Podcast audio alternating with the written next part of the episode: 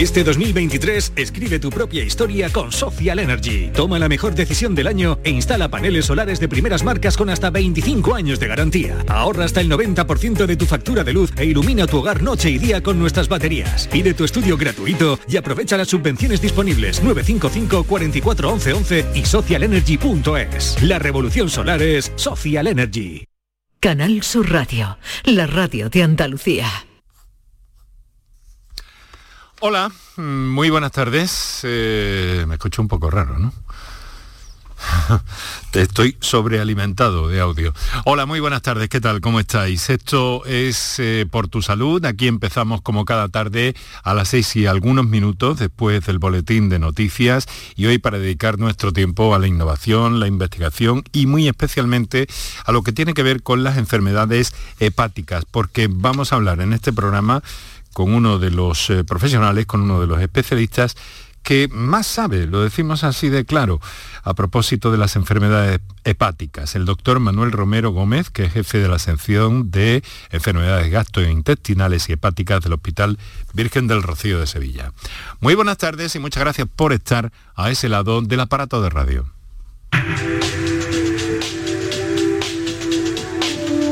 Canal Sur Radio te cuida. Por tu salud. Por tu salud con Enrique Jesús Moreno. Bueno, ya sabéis que está anunciado para dentro de unos días la eliminación de la obligación de usar mascarillas en los transportes públicos.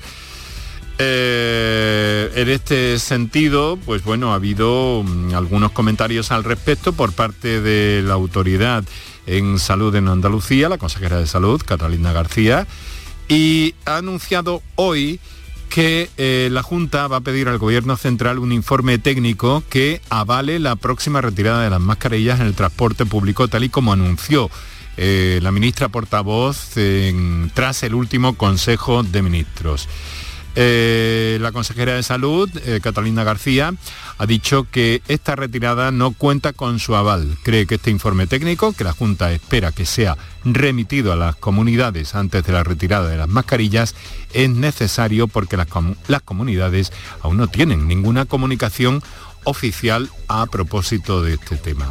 Exige, por tanto, al Ejecutivo Central para que convoque el Consejo Interterritorial de Salud para que todas las comunidades eh, conozcan al mismo tiempo ese informe. La consejera ha hecho esas declaraciones en Sevilla en la presentación de los nuevos vehículos de apoyo logístico ante situaciones de emergencias colectivas y catástrofes del 061.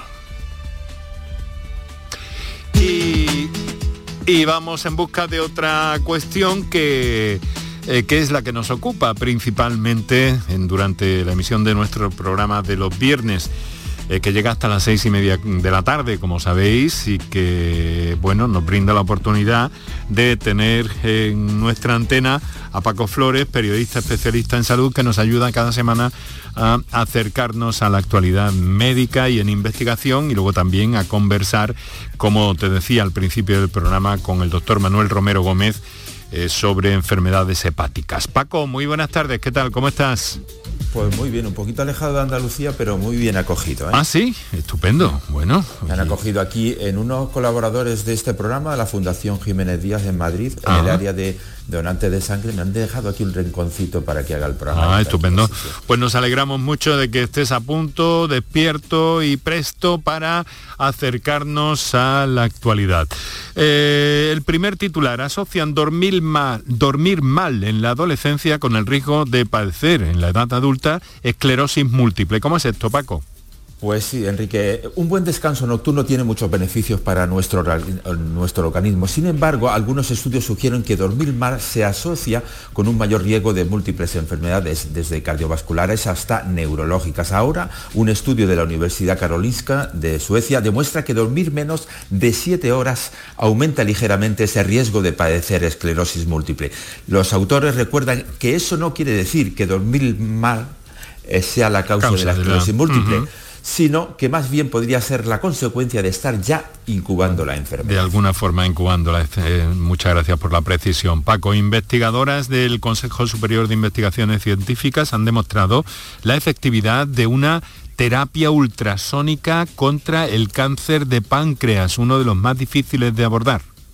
Sí, un estudio liderado por el Consejo Superior de Investigaciones Científicas ha, planteado por primera vez la posibilidad de desarrollar una nueva terapia basada exclusivamente en la tecnología de ultrasonidos no ionizante que paraliza el crecimiento de las células cancerosas en casos de cáncer de páncreas. Este tratamiento es no invasivo, de bajo coste, de fácil aplicación y sin daños colaterales para los pacientes. Esta técnica abre la puerta al desarrollo de nuevos tratamientos no invasivos basados en la tecnología ultrasónica para paralizar el crecimiento de tumores sólidos. Bueno, hemos escuchado en el boleto de, en el boletín, perdón, no me gusta decir boleto, eso forma parte del argot interno, en el boletín de noticias de las 6 de la tarde, eh, pues cómo están los precios del aceite, pero he aquí que el aceite de oliva, en un estudio de la Estación Experimental del Zaidín, pues ha venido a demostrar los beneficios de este aceite de oliva aplicado directamente en la sangre no en la dieta, en cultivos de células de la sangre, ¿no, Paco? Sí, este equipo de, que se está ubicado en Granada, dependiente del CSIC, ha confirmado la capacidad antioxidante y antiinflamatoria de los componentes del aceite de oliva en cultivos de células sanguíneas. Aunque ya son conocidas las cualidades beneficiosas que tiene el aceite de oliva para el sistema cardiovascular, ahora en un experimento ex vivo, es decir, fuera del organismo, confirman que esta capacidad del llamado oro líquido, que proponen como una nueva vía de estudio para su aplicación, en pacientes, pues puede ser muy efectiva para luchar contra determinadas enfermedades. Así que en el futuro, Enrique, no, no evitemos o no mm. pensemos que no nos vayamos a inyectar un chute, por decirlo en algo también un poco maestro, de aceite de oliva virgen. Oro líquido, oro verde, que bastantes tonalidades tenemos en todas las variedades de aceite que se cultivan en esta tierra nuestra, Paco. Y hay una cosa también aquí en nuestro país, el test español para detectar el Alzheimer en sangre siete años antes de su aparición, podría utilizarse en todo el mundo dentro de muy poco, en 2025. Sí, ya lo dimos a conocer hace algunos meses aquí en este programa. La enfermedad del Alzheimer sigue siendo incurable hoy en día al 100% y los estudios actuales se centran en pacientes con síntomas tempranos a la hora de abordar la patología. La bioquímica española Marta Barrachina, creadora del test que diagnostica el Alzheimer siete años antes de que aparezca, ha conseguido financiación para terminar los ensayos en otros países y pretende que diferentes organismos europeos y de Estados Unidos le concedan los permisos para comercializar su descubrimiento en 2025. caramba, pues bueno, parece una fecha cercana para cómo son todo este tipo de cosas que a veces eh, se dilatan mucho en el tiempo. Bien, eh, seguimos con la sangre de alguna manera, Paco, porque también se pueden detectar otras enfermedades porque ahora un grupo de científicos consigue identificar la progresión de la artrosis con una analítica. Sí, el grupo de, estudio eh, está ubicado en la Facultad de Medicina de la Universidad de Duke en Estados Unidos y ha descubierto que un biomarcador localizado en nuestra sangre puede identificar la progresión de la artrosis de rodilla y es más preciso que los métodos actuales, lo que proporciona una herramienta importante para avanzar en la investigación y acelerar el descubrimiento de nuevas terapias, porque ahora ya se puede identificar y predecir con exactitud el riesgo de progresión de la artrosis. Hemos hablado muchas veces en este programa de la resistencia bacteriana, de las complicaciones que eh, hay para combatir a las bacterias en algunas circunstancias, del uso y abuso de los antibióticos, pero la ciencia sigue dando pasos adelante para encontrar soluciones. Y es aquí que un patógeno de la caña de azúcar acaba de abrir una nueva era en el descubrimiento de nuevos antibióticos. Sí, una potente toxina vegetal con una ah, forma única de eliminar bacterias dañinas se ha revelado como uno de los nuevos candidatos a antibióticos más potentes en décadas, según anuncian los investigadores en la, revista Nature Catalysis. El antibiótico llamado albicidina tiene una eficacia extremadamente alta en pequeñas concentraciones y es muy potente contra las bacterias patógenas, incluso las resistentes a los antibióticos más utilizados como las fluoroquinolonas. Bueno, vamos de nuevo al CSIC porque un estudio realizado en ese Consejo Superior aporta nuevas pistas sobre las causas de la periodontitis. Sí, en España, Enrique, unos 8 millones de personas están afectados por la periodontitis. La periodontitis tiene efectos negativos sobre otras patologías y en los casos más graves puede derivar en la pérdida del hueso que sostiene los dientes y de los dientes mismos. Ahora, un equipo del Instituto de Biología Molecular de Barcelona, dependiente del CSIC, ha descubierto que una de las principales bacterias causantes de la periodontitis, la Tenerella forsythia, tiene un mecanismo de ataque y defensa nunca visto hasta ahora para evitar que hagan daño a su propia membrana. El conocimiento de cómo funcionan estas moléculas puede dar pistas para desarrollar nuevas estrategias con esta, contra esta enfermedad. Bueno, y ahora vamos con otra enfermedad, la de Kawasaki, un impulso a la investigación para mejorar el diagnóstico de esta eh, enfermedad. Nos explicas un poco en qué consiste y además se desarrolla en el ámbito de nuestra tierra, ¿verdad? Sí, este proyecto liderado por el investigador eh, Adrián Ruiz Villalba junto a Esmeralda Núñez ha recibido una de las ayudas impulsadas por la Sociedad Española de Cardiología. El objetivo del proyecto es averiguar el origen y desarrollo de esta enfermedad de las arterias coronarias, los vasos sanguíneos que dirigen la sangre al corazón. El equipo lo componen investigadores de la Universidad de Málaga en colaboración con profesionales del IBIMA, plataforma Bionan, que desarrollan también su trabajo en el Hospital Materno Infantil de Málaga. Muy bien, Paco, pues ahora en unos minutos, eh, ¿qué digo? En cuestión de segundos vamos a estar al hablar con nuestro invitado de esta tarde, el doctor Manuel Romero Gómez, que creo que ya nos escucha o está a punto de, de hacerlo. Y mientras tanto vamos a dar un par de minutos para nuestros anunciantes, publicidad y volvemos. Si necesitas recuperarte de una operación de cadera, rodilla o cualquier otro proceso médico, en Vallesol podemos ayudarte. Contamos con profesionales que te ayudarán a recuperarte más rápido y llevarán un estrecho seguimiento de tu evolución. Y todo ello sin desplazamientos innecesarios y por mucho menos de lo que imaginas. Infórmate en el 924 24 25 o en vallesol.es. Vallesol, la residencia que te mereces. Pero Pepe, Carmen, qué guapísimos estáis. Tenéis la piel perfecta. Sí, hemos ido a Clínica Doctor Ortiz y nos ha aconsejado lo mejor para los dos. Nos han transmitido seguridad y confianza. Son muy completos. Tratamientos de arrugas, rellenos faciales, láser, cirugía plástica, injertos capilares, ginecología. Pide tu cita gratuita en Clínica Doctor Ortiz y siéntete segura en tu clínica estética de confianza. Pacientes reales, belleza natural. Bienvenidos a Sacaba. Mil metros de electrodomésticos con primeras marcas. Grupos Whirlpool, Bosch y Electrolux. Gran oferta. Microondas Whirlpool de 20 litros con grill antes 129 euros. Llévatelo ahora por solo 79 euros. Y de 25 litros y 900 vatios con grill antes 179 euros. Llévatelo ahora por solo 99 euros. Y solo hasta fin de existencia. Solo tú y Sacaba. Todo el resumen de la actualidad del fin de semana lo tienes en Noticias Fin de Semana Sevilla. Lo que necesitas conocer del entorno más cercano con la información local más útil. Noticias Fin de Semana Sevilla. Sábados y domingos desde las dos y media de la tarde. Canal Sur Radio. La radio de Andalucía.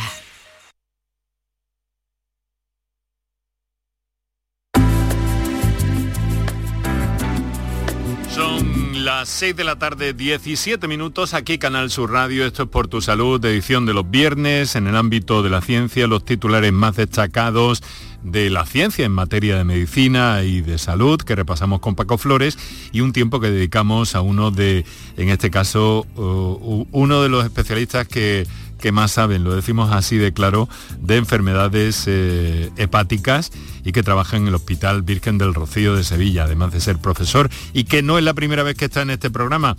Eh, doctor, profesor Manuel Romero Gómez, muy buenas tardes. Hola, muy buenas tardes. Y muchas gracias por acompañarnos. La verdad es que no le esperábamos en los estudios. Hemos estado llamándole por teléfono, pero nos es grato poder escucharle Ah. con, con esa nitidez, con esa nitidez tan, tan Pues- estupenda. Muchas gracias. Esto como uno ya se sabe el camino, cuando hablé con Paco di por hecho que tenía que venirme y eh, nada, Muy bien, me he pues, venido y aquí estoy. perfecto, es un placer y muchas gracias por la deferencia también, doctor, en una jornada de viernes a la tarde. Bueno, enfermedades hepáticas, uno de los profesionales que, que más entiende sobre estas situaciones, que ha dado muestra de ello en este programa, en ocasiones anteriores, sobre enfermedades del hígado. Y lo hacemos desde el punto de vista de la prevención, del diagnóstico y sobre todo queremos saber eh, qué se hace en Andalucía en el campo de la investigación. El doctor, como decimos, es jefe de la sección de enfermedades gastrointestinales y hepáticas del Hospital Virgen del Rocío y bueno, eso es un, eh, solo un dato porque la verdad es que el perfil profesional e investigador y científico de nuestro invitado esta tarde, eh, que nos resume ahora Paco Flores, pues es muy extenso, ¿verdad Paco?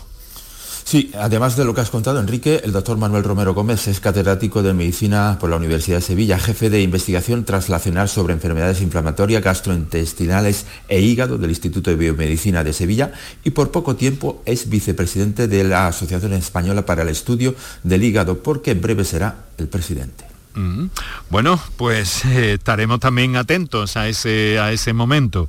Doctor, dígame una cosa, eh, porque yo no sé si está claro, ¿qué entendemos por enfermedades hepáticas? Es decir, que por tanto hay varias, no solo una, aunque generalmente la población dice, eh, tiene o tengo problemas de hígado.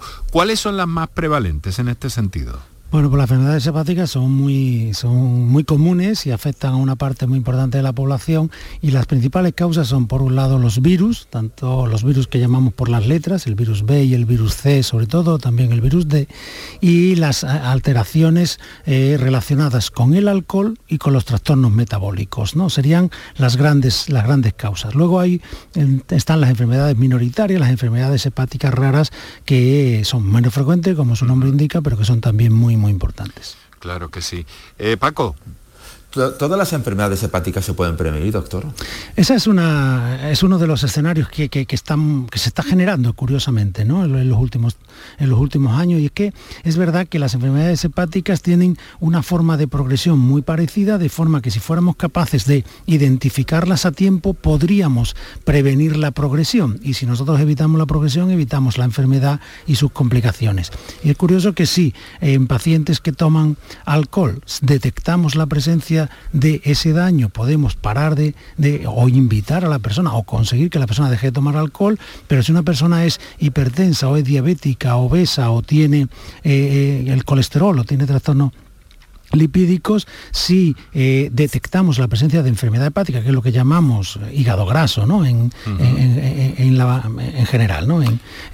pues podemos actuar sobre ella, ¿no? Y hemos visto que incluso cuando hacemos una biopsia o cuando estudiamos el hígado con, con cualquiera de nuestras técnicas diagnósticas, podemos eh, poner en marcha una intervención, por ejemplo, un, estilo, un, cambio en el estilo de vida con una dieta mediterránea rica en aceite de oliva, coincidiendo con la entrada, ¿no? Eh, que es maravilloso para, para esta enfermedad, y hacer ejercicio físico, hemos podido ver que una persona que tuviera ya una enfermedad hepática avanzada puede regresar e incluso desaparecer. Entonces, esa es la gran oportunidad que nos dan las enfermedades hepáticas, que si somos capaces de detectarlas, si las detectamos a tiempo, podemos actuar y o podemos curarlas, como pasa con las hepatitis, la hepatitis C, ahora afortunadamente tenemos tratamientos muy potentes que curan a todos los pacientes, o la hepatitis B, donde tenemos fármacos que paran la enfermedad, pero la paran en seco, o podemos actuar para evitar que aparezcan complicaciones. Y es que al final del camino,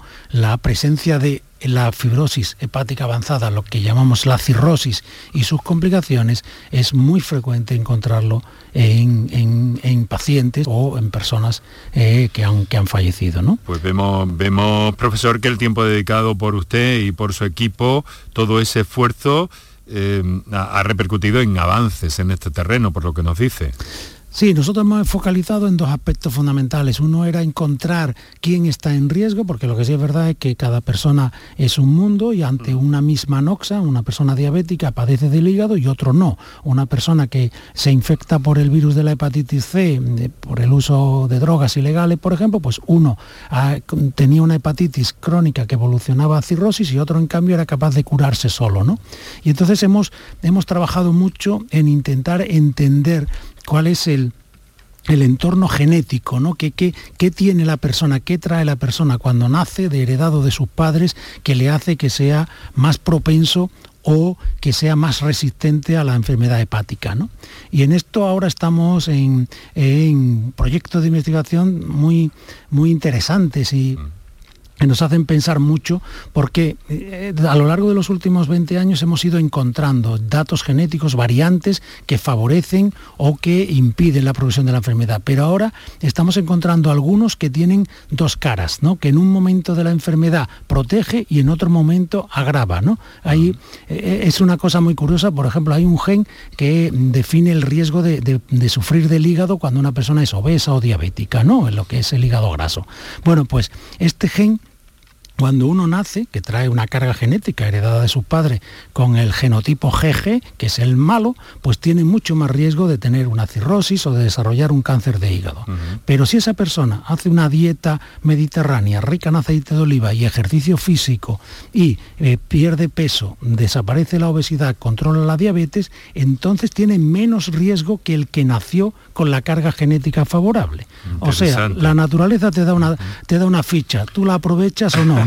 Y e, ese es, e, e, ese es tu objetivo en la vida. Paco. Doctor, eh, ¿un diagnóstico temprano de todas estas enfermedades puede generar mm, mm, mejores tratamientos? Totalmente. Esto es, esto es un escenario que es absolutamente real. Nosotros quizás ahora, gracias a ver, a, ver estamos ya muy cerca de eliminar la hepatitis C. Nuestro gran problema ahora mismo es la esteatosis hepática metabólica, que es como llamamos en términos médicos al hígado graso. Esta enfermedad es claramente prevenible y si nosotros la detectamos a tiempo, somos capaces de, em, e implementamos tratamiento, la podemos parar. ¿no? Y es que hemos visto que eh, en Estados Unidos van por delante nuestra, en, la, epidemia de obesidad, en la epidemia de sedentarismo y de diabetes, y entonces si nosotros no hacemos algo, si no intervenimos, vamos a tener el mismo problema que tienen los americanos, que ahora mismo es el doble que el nuestro. Por lo tanto, tenemos que hacerlo y se puede conseguir. Es curioso porque dice que, están empezando a controlarlo, ¿no? De alguna forma, ¿no? Bueno, hay, es, tan, cuando uno analiza, lo puede analizar desde el punto de vista médico, desde el punto de vista económico, ¿no? El otro día decía la Organización Mundial de la Salud que el 70% del dinero de salud se va a gastar en esto en el año 2050, ¿no? Porque claro, es que esto está relacionado con las enfermedades hepáticas, pero también con las cardiovasculares, con el cáncer, y por tanto es un problema social que tenemos que abordar. Esto es de una, de una pandemia de una dimensión mm. pues muy similar al alcohol o al tabaco, ¿no? Y por tanto hay que abordarla. Y no olvidemos que de fondo está el problema de la diabetes, que es objetivo prioritario en cuanto a su difusión también en este programa durante esta temporada, profesor. Bueno. Pues, sí, sí, sí, sí, que, es, es, bueno, es unir el fuego y la yesca, ¿no? En, mm. eh, cuando ponemos el hígado y, la diabetes en el mismo saco, ¿no? Bueno, eh, Paco, te voy a dejar casi la última, me temo. Eh, solamente hace unos meses podíamos leer la noticia donde usted nos contaba que mediante modelos matemáticos eran capaces de explicar la eficacia de la dieta mediterránea contra el hígado graso no alcohólico.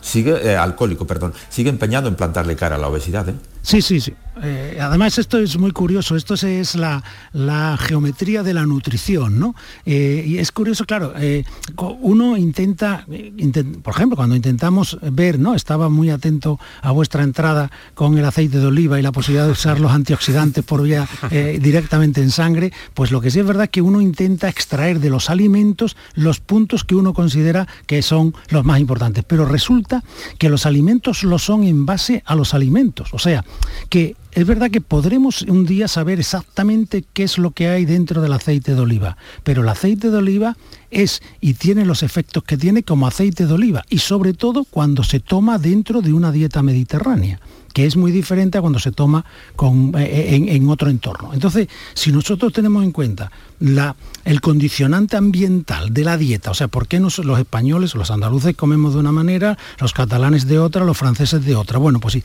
tenemos nuestro ambiente más el contenido de la dieta, que claro, es, eh, nosotros el total que comemos es del 100%. Si comemos más grasa es porque comemos menos hidratos de carbono. Mm. Si nosotros tenemos en cuenta todos esos datos y los metemos en la fórmula, intentaremos saber cuál es la dieta ideal, pero para una persona que está en Sevilla, que está en Córdoba, que está en Granada, ¿no?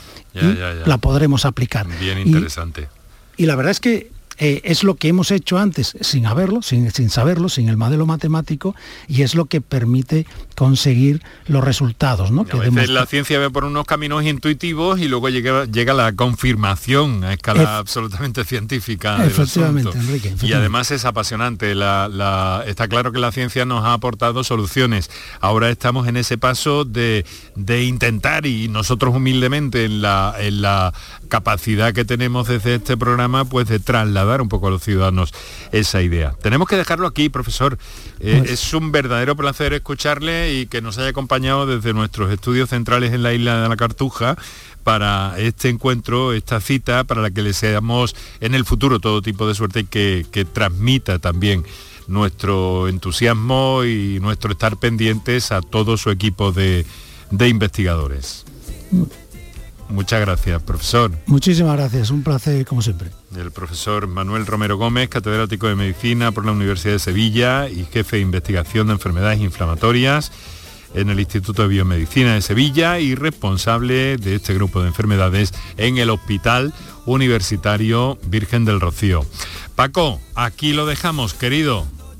Pues buen fin de semana, Enrique. Me ha encantado escuchar al doctor Romero. Pues sí, francamente, y además así de nítido y de cercano que hemos tenido la oportunidad de, escucharle. Así que muchas gracias a todos. Volvemos la próxima semana. La próxima semana, el lunes, empezaremos hablando de fertilidad, de fertilidad humana, de problemas de fertilidad en mujeres y hombres. Y ese será nuestro argumento para el próximo lunes a las 6. Tu gente, tu radio está aquí. Quédate en Canal Sur Radio, la radio